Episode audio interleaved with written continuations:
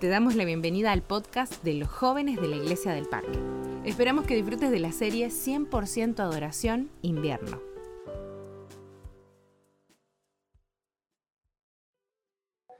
Muy buenas noches para todos desde Uruguay, desde el distrito de Bella Unión, norte de Uruguay, frontera con Brasil. Para nuestra querida iglesia del parque, querida UAP, querida Villa y querido 100% Adoración. Mi nombre es Carlos. Y vamos a dedicar unos 20, 25 minutos a hablar del capítulo 7 y 8 de El conflicto de los siglos. Pero bueno, como abarca un montón de temas y cuestiones inclusive históricas y de diferentes índoles, vamos a centrarnos en el tema de la culpa. ¿Cómo hizo Lutero, ya que estos capítulos hablan de Lutero, para pasar de ser una persona culpógena, de tener una culpa enfermiza sobre sus hombros, sobre su mente, eh, a pasar a ser una persona que aprendió a vivir sin eso.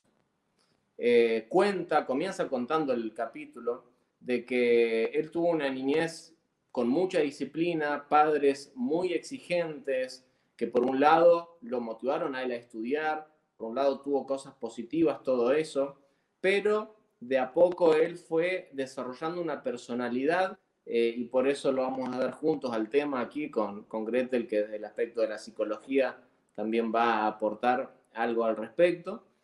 Eh, Lutero fue eh, asentando una personalidad muy culpógena, tanto así que cuando tenía 17, 18 años y fue y decidió estudiar para cura, eh, el padre, que tenía como sueño de que sea abogado, se frustró de tal manera de que cortaron relaciones.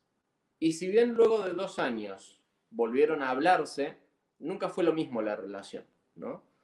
Esto y muchas otras cosas hizo de que Lutero empiece a generar esta culpa en todos los aspectos de su vida. Por supuesto, también en lo espiritual, ¿no?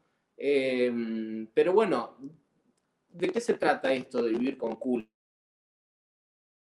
¿Qué es la culpa? ¿Qué podríamos agregar al respecto? y la culpa es, yo creo, o sea, todos en algún momento la, la vivimos, la transitamos, es una, es una emoción que llegamos a sentir, una emoción compleja que tiene que ver con la distancia entre lo que hice y lo que debería haber hecho. Es como em, eh, los autocastigos, es como la bronca y la venganza hacia mí mismo por haber hecho esto o aquello. Em, tiene mucho que ver con, esto que decía recién, con, con los autocastigos, con castigarnos por a veces no habernos dado cuenta de cosas que, creemos que son obvias o que tendríamos que habernos dado cuenta o, o decisiones que tendríamos que haber tomado, porque muchas veces la culpa tiene que ver con que miramos una situación después de que sucedió y por supuesto que el desenlace de la situación y, lo que sucede hace que podamos ver el todo, pero en el momento que nosotros tomamos esa decisión, eh, tuvimos ese comportamiento, no teníamos quizás toda la información que tenemos ahora. Entonces, la culpa tiene que ver con eso, con castigarnos por no habernos dado cuenta, castigarnos por no, haber decidido bien, por no hacer esto, por no hacer esto otro. Eh, por supuesto que es, es algo que, que no significa que esté completamente mal. Y, en un reto vamos a hablar de, eso, también, porque la culpa también puede, sí, bien, bien eh, utilizada, eh, bien expresada, eh, puede llevarnos a buenos lugares. El problema es cuando nos quedamos ahí. Y muchas veces esta culpa, así como le pasaba a Lutero, nos puede afectar a nosotros en nuestro vínculo con Dios.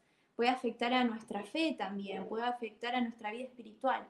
Hay un libro que me gusta mucho que se llama Intoxicados por la Fe, quizás algunos lo conocen, de Bernardo Estamateas, y él, eh, y él dice, eh, cientos de personas piensan y realizan ritos suponiendo que así su alma será salvada, que no recibirán el castigo eterno y sí el favor de Dios, olvidando que todo lo que recibimos a diario es por gracia, por el amor que Dios tiene para con nosotros y porque Él es bueno y grande en su misericordia muchas veces esta, esta, culpa que hace que, que, nos lleva a veces a tener una fe tóxica, eh, tiene que ver con eso, con, con tener como esa salvación por las obras como bien metida en nuestro cerebro. Y a pesar de que predicamos la salvación por la fe, eh, nuestros cerebros tienen raíces de salvación por las obras, de, de, creer que nuestros actos van a ser los que, los que determinan nuestra salvación. Y esas raíces llegan tan profundas como la Edad Media. Esos ritos de los cuales Gretel leía en la cita recién, en el caso de Lutero, eran, por ejemplo, encerrarse en un calabozo él mismo para pagar las culpas de sus errores, o inclusive lastimarse a sí mismo. Cuenta eh, la biografía de Lutero de que inclusive él en noches tormentosas veía rayos, escuchaba truenos, y él los interpretaba como eh, advertencias de Dios por culpas que él todavía no había pagado. Es decir, traslademos nuestras mentes a aquellos tiempos. Culturalmente, influenciados por el imperio religioso de ese tiempo, romano especialmente, eh, la idea era de que tus culpas por tus errores, tus equivocaciones, tus defectos, tus pecados, esas culpas la responsabilidad tuya sacártelos. La culpa es un motor muy fuerte en la conducta humana. Eh, el imperio lo sabía, eh, la iglesia lo sabía, de hecho se crea un sacramento de la penitencia eh, muy fuerte, muy, muy, digamos, que se predicaba mucho y machacaba esto en la cabeza de las personas de tal manera de que, claro, era difícil saber cuándo podías finalmente pagar tu culpa. Y si eres una persona concienzuda como Lutero, perfeccionista como Lutero, y no sé si le estoy hablando a alguien esta noche de, con estas características, que le cuesta dormir a la noche y te quedas pensando en tus defectos, los pequeños defectos acumulados o puede ser un error grande del pasado que a veces cargamos en nuestras espaldas. Eh, bueno, pero para no hacerlo más largo, eh, y, cuidar el tiempo que tenemos, quiero mencionar tres momentos en la vida de Lutero que marcan, eh, eh, digamos, los cambios de página, los avances que él hace para transformarse en esta persona a una persona este, libre de culpa. El primero sucede cuando él entra a la universidad, 18, 19 años, se encuentra con un profesor, le lee Romanos 8.1 que dice, Así pues, ahora ya no hay ninguna condenación para los que están unidos a Cristo Jesús.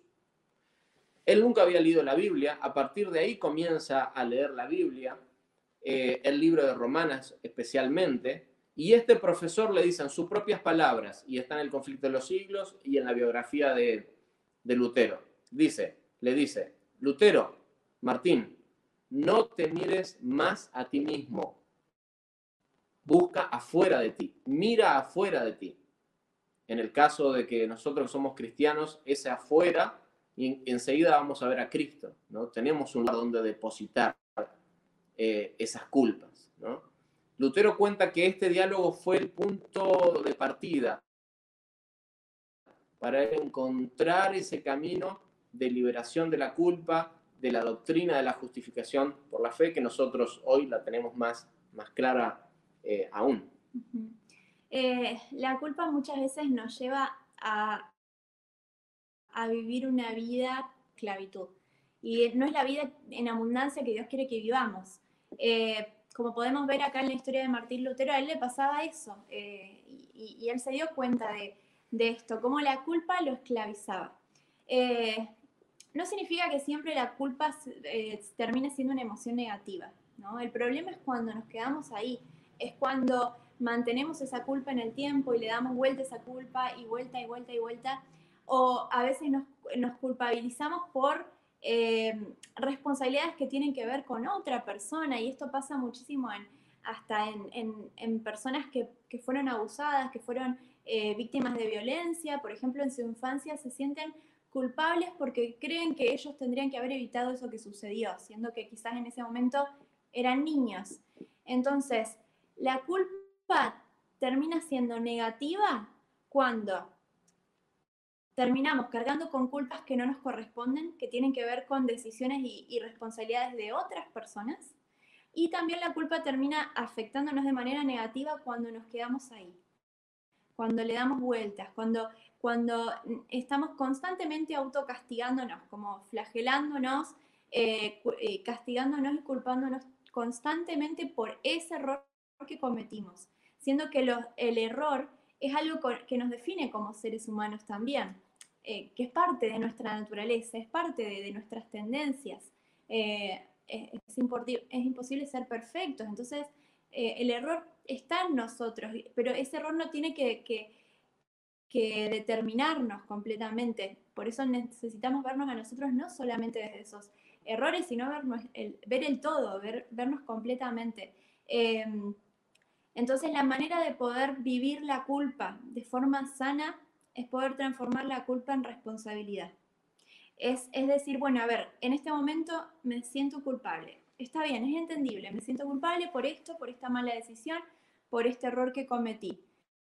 ¿Qué hago ahora con esta culpa? Bueno, a ver, voy a buscar cómo puedo hacer para quizás no volver a cometer el mismo error en lo posible. Voy a ver cómo puedo hacer para remediar el daño, porque muchas veces esos errores pueden lastimarnos a nosotros y quizás a otros. Entonces quizás necesito pedir perdón, necesito como reparar. Eh, eso es transformar la culpa en responsabilidad. Pero si yo me quedo en la culpa dando vueltas y, y no la llevo a, transformarla en una responsabilidad, es una culpa que no tiene sentido y que me hace mal. Gracias a la Biblia y al libro de Romanos especialmente, Lutero comienza a, desgranar esto que, que Gretel explicaba, a, darse cuenta de la verdadera vida en abundancia que Jesús vino a darnos, la cual implica estar libres de llevar esa culpa. Como decía bien Gretel, la emoción instantánea de la culpa no la podemos evitar y la podemos transformar inclusive en cosas positivas, pero cargar la, culpa como condenación, Lutero se dio cuenta que Romanos es claro, estamos libres de condenación. Quiere decir de que no vamos a equivocarnos, no. Quiere decir que no vamos a pecar, no. Quiere decir que no vamos a tener luchas, no. Pero quiere decir que podemos enfrentar todo eso eh, sin estar cargando las culpas porque el Hijo de Dios, nuestro Padre Celestial, eh, creó un plan para que nosotros podamos vivir sin, esas cargas. Momento 2 de Lutero. Eh, él continúa sus estudios sobre estos temas, eh, también ya comienza a dar clases como profesor y decide ir a Roma, a la capital, al Vaticano, para tener un encuentro en la ciudad santa y poder aprender más. Cuando llega a un lugar donde vendían indulgencias para liberar y pagar las culpas de tus seres queridos, él decide pagar una indulgencia con dinero para comenzar a pagar las culpas de un tío que él tenía. Pero para pagar las culpas de tus seres queridos en este lugar de, Roma, no solamente tenías que pagar, sino que luego de pagar, subir una escalera larga eh, de rodillas. De paso, sin no tienen plan para el resto de la noche o mañana, les aconsejo la película de Lutero, la última que salió. Calculo que todas deben ser buenas, pero la última que salió es... Hace un tiempo ya, ¿no? Así, ya hace un tiempo. Me refiero, no sé cuánto, 10 años, tendrá 15 capaz, pero no, no, no a esas que, que tienen 40, 50 años. Eh, y este momento ilustra este, muy bien. De hecho, estoy viendo ahora una imagen que, que, un screen que un screenshot que hice de la película.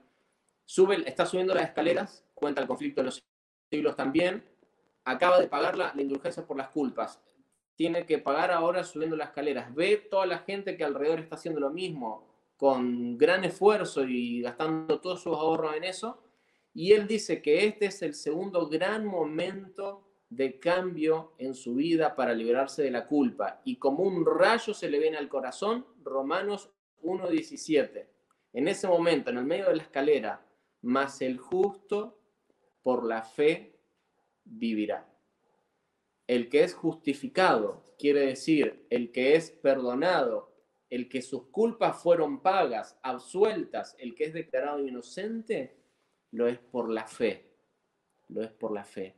Esa fe verdadera que por supuesto va a repercutir en obras, pero es por la fe. Y entonces él se levanta de esa escalera, da media vuelta y se aleja de Roma y vuelve a su pueblo, a su capilla, a sus estudios, para seguir profundizando en el tema. porque cada vez se da más cuenta de que estas pesadas cargas sobre nuestros hombros había alguien que estaba dispuesto a llevarlas.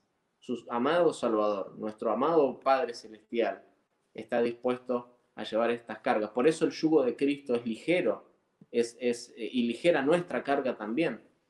Eh, es una gran bendición esta doctrina bien entendida. Cuando una persona vive con culpa, bloquea su potencial y no se permite ser libre. Es como que vivir con culpa de alguna manera es vivir con cadena perpetua. Y una cadena perpetua que nosotros mismos nos imponemos. Eh, muchas veces nos es más fácil perdonarles a, los demás los errores que cometen que perdonarnos a nosotros mismos. Nos es más fácil eh, por ahí aceptar el perdón de Dios eh, o, no, o, pedirle perdón a Dios por lo que hacemos, pero cuando se trata de perdonarnos a nosotros mismos nos lleva mucho más tiempo. Hay em, un, actor, un escritor que se llama Oscar eh, Wilde, que él dice, el hombre puede soportar las desgracias que son accidentales y que llegan de afuera, pero sufrir por las propias culpas, esta es la pesadilla de la vida. Eh, muchas veces vivir con culpas tiene que ver con sentir que no somos merecedores de lo bueno. Tiene que ver con, creer que, lo que decíamos, lo que decía recién, creer que, que nos necesitamos poner en cadena perpetua por eso que hicimos. Pero así como el perdón de Dios es instantáneo, necesitamos aprender a perdonarnos a nosotros mismos por esos errores que, cometemos como seres humanos. Y quiero compartirles unas citas de Elena de White, de Mente, Carácter y Personalidad, tomo 2. Que ella habla, hay un capítulo entero que habla de la culpa. Em, esta cita dice, este sentimiento de culpa debe ser depositado a los pies de la cruz del Calvario. La sensación de pecaminosidad ha empoñosado las fuerzas de la vida y de la verdadera felicidad. Pero ahora Jesús le dice, deposítalo todo en mí, yo tomaré tus pecados y te daré paz. No sigas destruyendo tu respeto propio, porque yo te he comprado por el precio de mi propia sangre. Eres mío, fortaleceré tu voluntad debilitada, eliminaré el remordimiento que te causa el pecado. Y más adelante la cita dice que también se encuentra en el, libro del Ministerio de Curación. Eh, esta cita dice, Él llevó el peso de nuestra culpa. También quitará de nuestros hombros también quitará la carga de nuestros hombros cansados.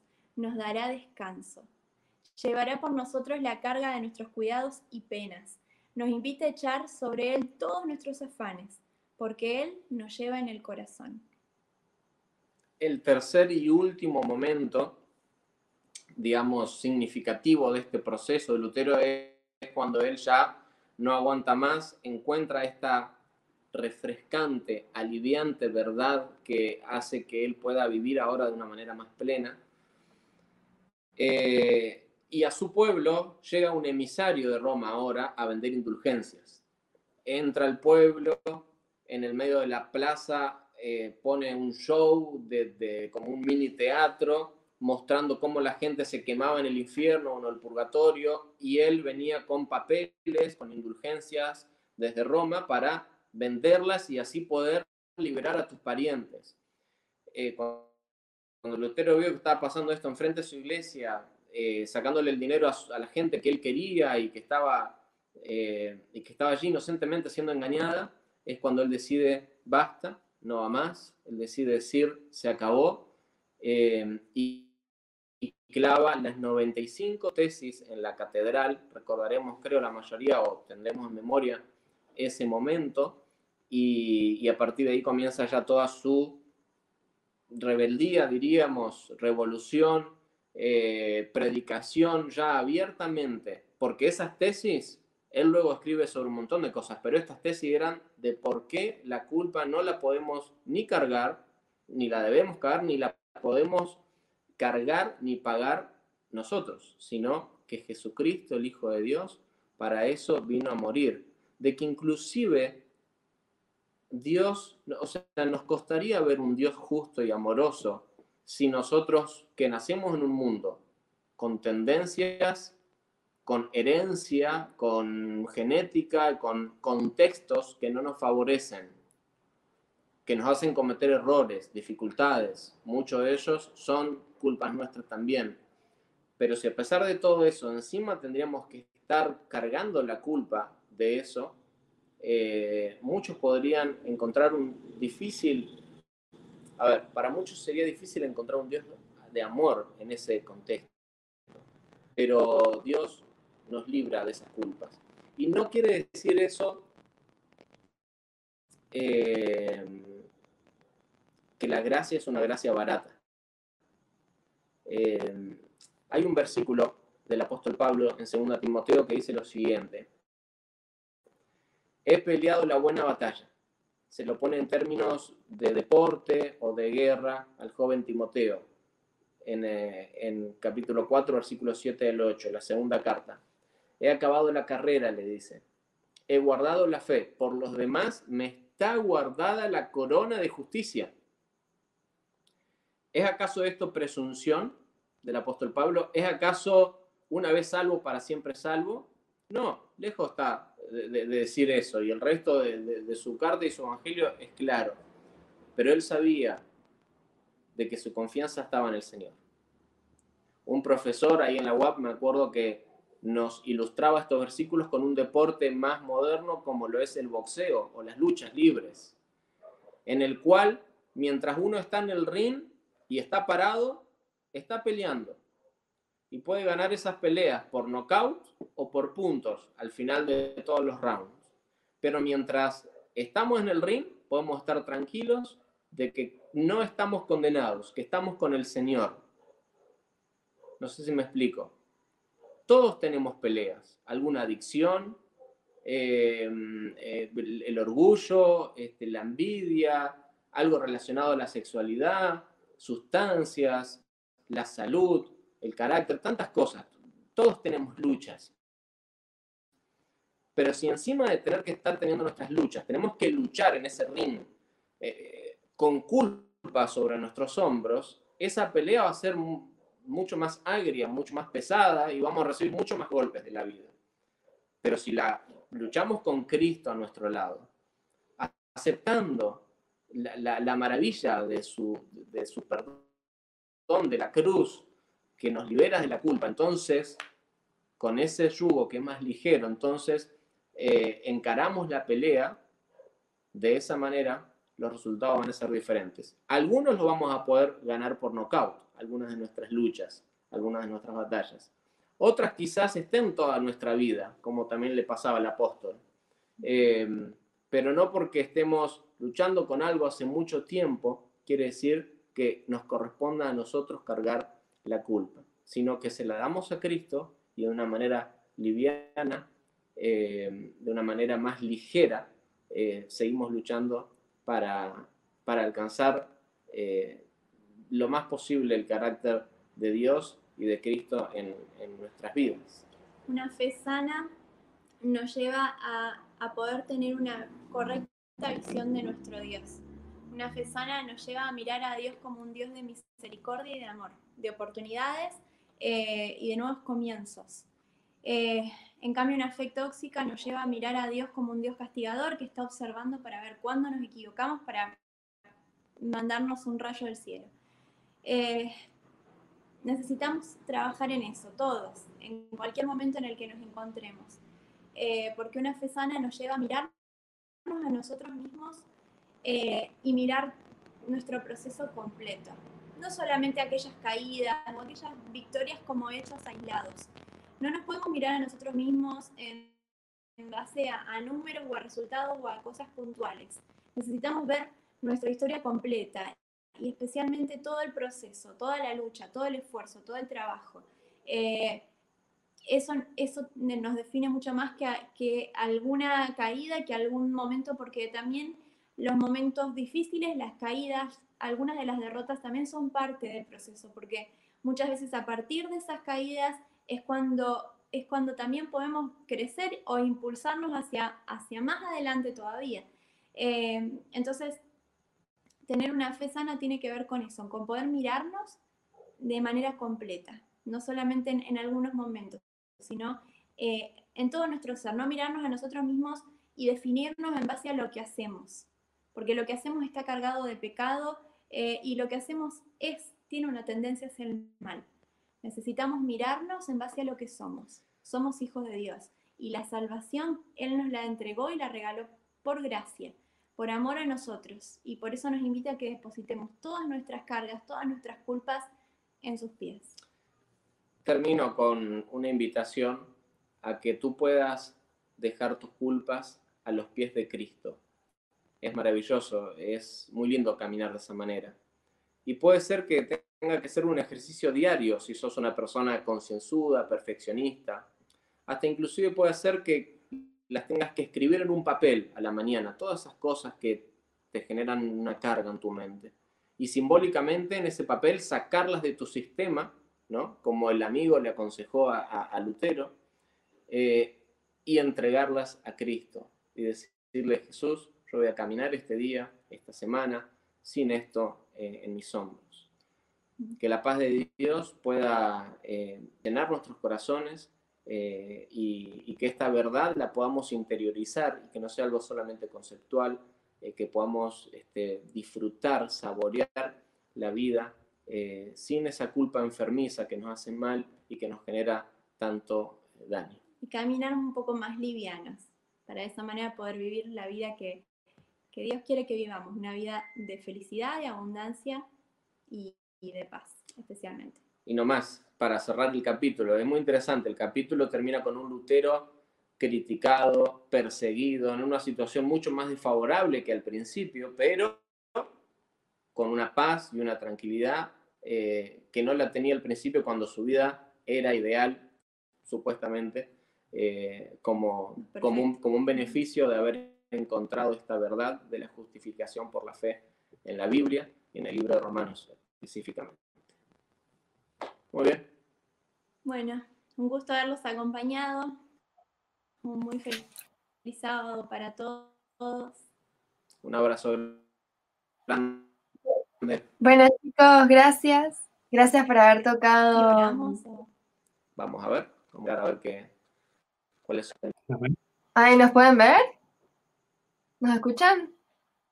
Sí, sí, sí, sí. ¿Sí? Ah, listo. Bueno, les quería agradecer por haber tocado este tema. Sé que por ahí todo lo que fue la vida de Lutero es mucha información muy rica, pero es bueno que hayan tocado justamente este tema porque es algo que enfrentamos todos los días en, en las caídas. Y lo bueno de no tener esa, de buscar que, que, Dios nos sane esa culpa enfermiza es para poder volver a levantarnos y ponernos metas más altas y lograr eh, tener el carácter de Cristo y eso es algo que, que, está bueno recordarlo y está bueno ver cómo, que, es así de esa manera.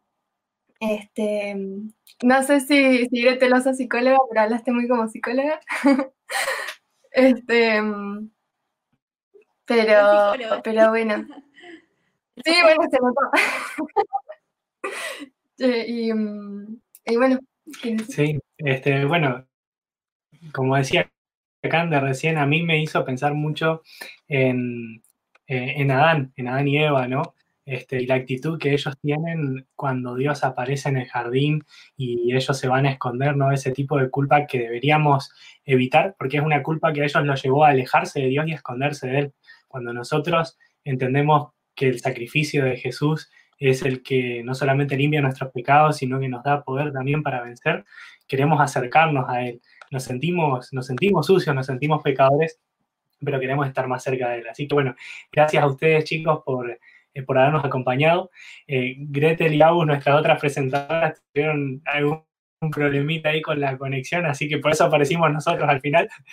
Pero, pero bueno, gracias por, por haber estado y compartido este, este tema. Y, y, a todos los que nos están les recordamos también mm, el viernes que viene nos vamos a estar volviendo a conectar a las, a las 21 horas, también por este, por este mismo canal de YouTube. Nos vamos a estar viendo a, a la misma hora para seguir estudiando y profundizando en estos temas tan apasionantes como los que estuvimos viendo, tantos reformadores, personas que realmente fueron guiadas por Dios. Así que, bueno, qué mejor manera acá de terminar nuestro programa haciendo una oración y pidiéndole a Dios que Él nos ayude a llevar todo esto a la práctica, ¿verdad? Bien, bien. Entonces hagamos una oración y terminamos. Y ahí ya cada uno al sobre, a dormir o a comer o a lo que tengan que hacer. Bueno, haremos. Querido Dios, gracias Señor porque, porque llegó el viernes, porque podemos recibir el sábado. Gracias por todo el día del viernes que, nos ayudó a prepararnos. Eh, y si no nos ayudó a prepararnos, queríamos pedirte para que ahora, este momento, podamos utilizarlo eh, de manera sabia y de manera que nos acerquemos confiadamente a vos, a tu trono.